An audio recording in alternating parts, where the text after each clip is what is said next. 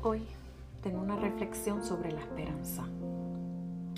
La esperanza no es fingir que no existen los problemas. Es realmente la forma más exacta de encontrar las soluciones que nos brinda la vida cotidiana. Es la confianza de saber que estos no son eternos, que las heridas curarán y las dificultades se superarán. Es tener fe, es una fuente de fortaleza y renovación absoluto de nuestro interior, la que nos guiará desde la oscuridad hacia la luz. Cuando el amor profundo de tu vida no te quiere, cuando la llamada que esperas nunca llega, cuando no consigues el trabajo que deseas, cuando no recibes la invitación que esperabas, el mensaje no es que no te lo mereces. El mensaje no es que no eres importante. El mensaje es que tú mereces algo mejor. Cada vez que sientas decepción por no recibir lo que deseas o esperas, no lo veas como un rechazo o mala suerte. Simplemente piensa que es una tremenda oportunidad a algo mucho mejor de lo que esperabas obtener de la vida. La vida está hecha de millones de momentos, vividos de mil maneras distintas o diferentes. Algunos buscamos amor, paz, armonía, comprensión, ternura.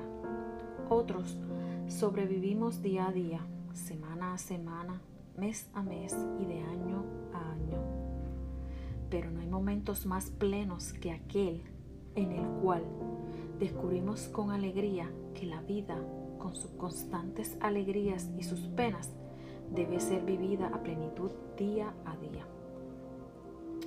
Aunque vivamos en una mansión de 40 cuartos, rodeados de riquezas y siervos, los cuales nos sirven a plenitud o en una choza humilde, o luchemos de mes en mes para pagar el alquiler, tenemos el poder absoluto de estar totalmente satisfechos y vivir una vida con verdadero significado.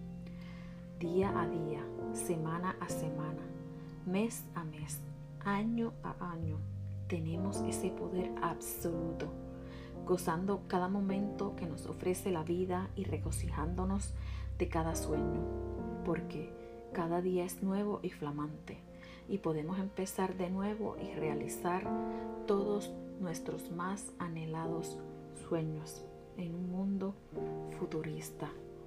Gracias y te espero en el siguiente podcast del suelo al cielo.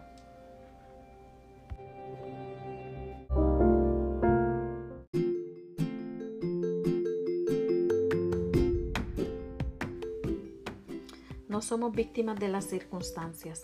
Nosotros creamos nuestras propias circunstancias. Sin embargo, en diversas ocasiones nos preguntamos sorprendidos por qué las cosas sucedieron como sucedieron y buscamos de inmediato un culpable o responsable para poner a salvo nuestra irresponsabilidad. Desde luego, existen acontecimientos fruto de la casualidad fuera de nuestro control, como un terremoto, una tormenta, un accidente en el cual no fuimos protagonistas. Otro manejaba, una piedra nos cayó, un rayo, etc. Pero en la mayoría de las ocasiones no es la casualidad, sino la causalidad. Nosotros mismos producimos que nos despidieran del trabajo, que nuestra pareja nos abandonara, que no exista la comunicación con nuestros hijos, entre muchas otras situaciones por las que atravesamos y que según nosotros son inexplicables. Las crisis personales son extraordinarias oportunidades para crecer y esto es posible cuando reconocemos nuestro papel protagonista en dichos sucesos. Cuando tenemos la capacidad de absorber nuestros propios errores, cuando esto sucede somos victoriosos de la crisis. La adversidad se convierte en buenaventura, el fracaso en sabiduría, el error en luz. Estamos listos para seguir avanzando. Por el contrario, la obstinación por tener la razón nos ciega, nos lleva a cometer nuevamente el mismo error. Hay a quien por supuesto le sorprende la muerte y estaba equivocado. Se despide de este mundo renegando de que en vida nadie lo pudo comprender. no es más que soberbia por no asumir la responsabilidad de los hechos de su vida. Es triste y al mismo tiempo maravilloso comprender nuestras equivocaciones. Maravilloso porque la luz nos iluminó. Triste por el tiempo que perdimos y nunca más volverá. Detenerse. Palabra maravillosa y necesaria para asimilar las lecciones que nos da la vida. Para ello es indispensable ser humilde, no para resignarnos a las circunstancias que nosotros mismos hemos creado, sino para aprender lo que aún nos falta por aprender. Cuánta grandeza encierra el espíritu de aquel ser humano que se deja por la vida enseñar, caminando por la existencia mientras asimila en su alforja la experiencia que día a día la vida le ofrece.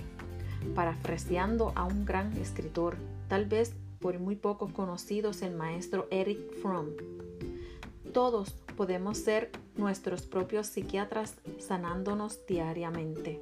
Gracias a la reflexión podemos extraer de cada momento la lección de cómo ser mejores. Te espero en el siguiente podcast.